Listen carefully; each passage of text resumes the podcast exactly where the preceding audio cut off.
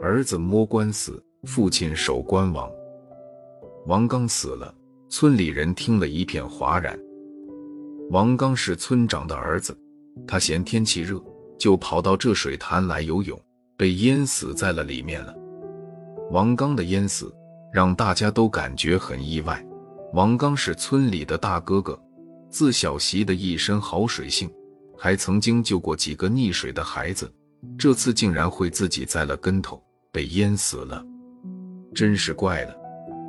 那时我还小，在人群中望着村长满脸伤心的在水潭上和村里人捞尸，听旁边村民说，这水潭有些邪乎。自从那一年下了一场暴雨后，不知冲来了啥，时不时就会搞两条命在里面。想来也是，那一年我刚好到了六岁，想跟大哥哥王刚去水潭这边学游泳。可是父母警告我，让我禁止去游泳。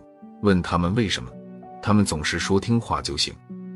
村长一行人加上一些壮丁在水潭上捞尸，捞了一个下午，直至黄昏将至，还没把尸体捞上来。看热闹的村民都陆陆续续回家烧菜做饭了。眼看就要天黑，村长脸上的着急更浓重，把闸口的抽水机给抬来。他娘的！我就不信抽干了还找不到。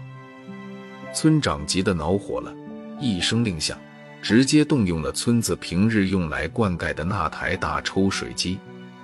那抽水机抽力虽大，但是要把一潭水抽干，估摸也要一两个小时。我那时候被我妈喊回去先吃饭去了。吃完饭后，我又悄悄地跑了出来，心想那么久了，水潭子的水估计被抽干了吧。还没见过淹死的人什么样，就跑向山脚。刚到山脚边，我就遇上了隔壁的玩伴大胖球，他正被他妈妈揪着耳朵喊回去吃饭。他看到我后，有些紧张地告诉我不要去看，王刚死的有些邪乎。大胖球越是这么说，我就越好奇，挤挤脚就来到水潭边，钻了一个空隙进去看。当看到潭底情况时，我吓得两腿顿时感觉力气被抽空，想要坐到地上。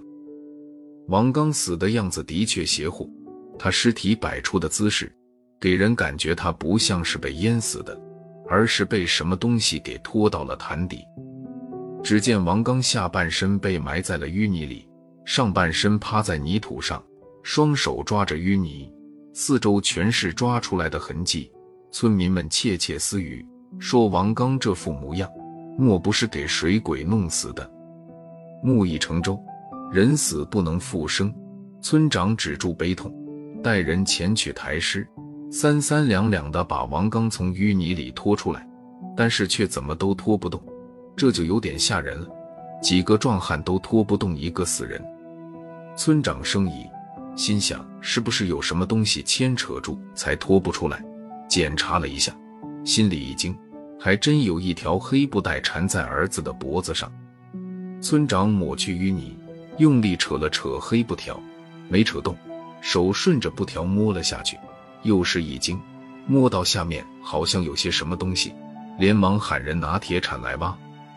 清理下，随着淤泥被挖开，四周围观的村民都不由倒吸了一口凉气。淤泥下竟然清理出来一具棺材，且看上去有些年头了。很清晰的看到，王刚尸体刚刚从淤泥里边拖不出来，是因为脖子这条黑带跟棺材连在一起了。村长看到这一幕，心里不禁害出一身冷汗，嘴里不知嘀咕着什么，却不敢声张，心里似乎知道了儿子的死因。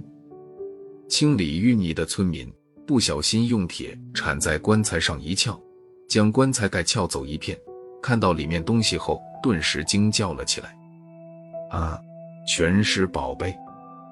村民们当即把注意力从王刚的尸体上转移到棺材那些宝贝上，一个个不顾泥水冲到了棺材旁，从里面拿出几件东西。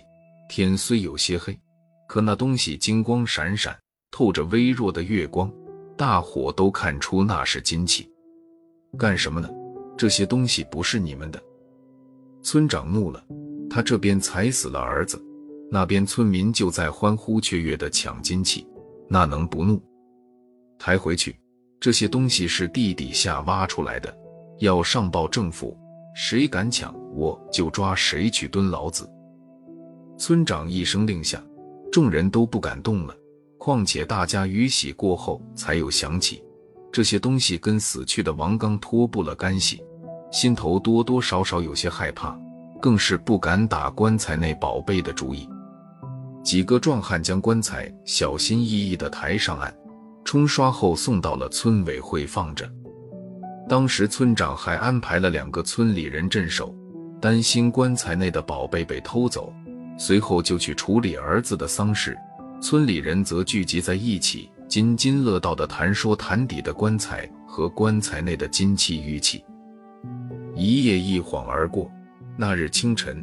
我手上揣着红薯，准备去上学，但刚出门就见不少村里人朝村委会跑去，我也跟着跑去。到了一看，又吓了一跳，又死人了。